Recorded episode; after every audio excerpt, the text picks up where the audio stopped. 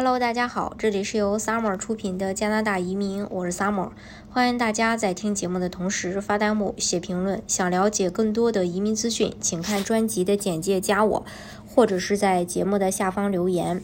今天呢，我们啊来跟大家分享一下这个 LMIA，它是呃劳动力市场影响评估。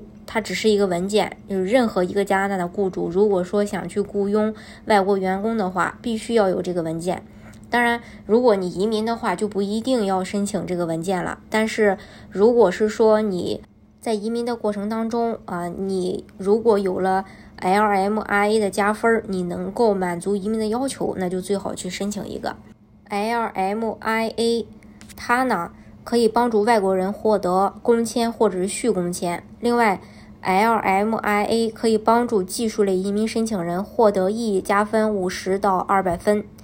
呃，加拿大的本本土雇主为海外人去担保提供一个全职工作机会，这个申请要获得劳劳动部的批准后，可以凭这个批文获得工作签证。工作一年到两年后，可以申请 E 快速通道。这个项目适用于加拿大的任何省份，当然也不一定非一非要工作一年或两年。如果是，呃，因为在打分表里的话，有一项打分就是如果有 LMIA 的话，能加五十到二百分。嗯，这个项目最大的困难就是要说服劳动部雇主已经尽力参加劳动力市场影响评估了。简单来说吧，就是雇主已经做了广告，并且尽了最大努力，就是没有招到呃加拿大境内的合适人选，只能去招海外的这个呃员工了。呃，另外这个成能成功办理 LMIA 有几个关键点：第一，雇主的背景很重要，申请人是否与职位匹配更重要。不仅仅公司要达到规模要求就能够成功获批，最关键的就是公司的背景和职位要求与被提名人的。经验、资质、背景、学历等合理配合，这个需要大量的备选雇主资源和专业细致的准备。第二，获取它的关键点在哪里？雇主必须证实确实要雇佣，呃，这名外国员工，同时必须证明目前招不到加拿大的人来做这份工作。三，对于雇主限制更多，当地失业率大于等于百分之六，不可以申请 LMIA。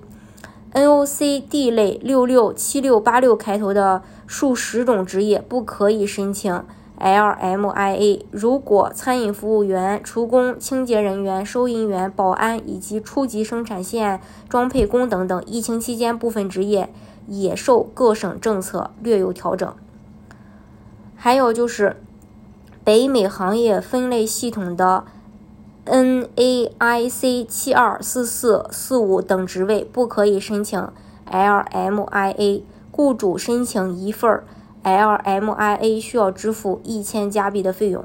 雇主必须解释清楚并证明当地做了广告，有多少人来应聘面试，为什么没有获得职位，增设了人力物力，加强了核查，违规使用 LMIA 政策的雇主会罚十万加币。除此之外，除了 E 能加五百到两百分以外，比如说像 BC 省在呃申请 BNPP 的时候，如果你的分数不够，你申请了一张 LMIA，能嗯去办公签登录的话，还能获得额外的一个十分的加分。那像阿尔伯塔省的话，呃，如果是要雇佣海外员工，然后做担保的话，前提条件也是需要申请人。呃，让雇主去申请个 LMIA 才能持工签登录，呃，工作一段时间以后才可才能去递交省提名。呃，当然，其他省的一些这个拼皮项目有时候也会需要到 M LMIA，呃，这个具体就要看啊你所做的项目是什么。好，今天的节目呢就给大家分享到这里。如果大家想具体的了解加拿大的移民政策的话，欢迎大家。呃，看专辑的简介加我，或者是在节目的下方留言。同时呢，大家也可以私信我，也期待跟你们的相遇。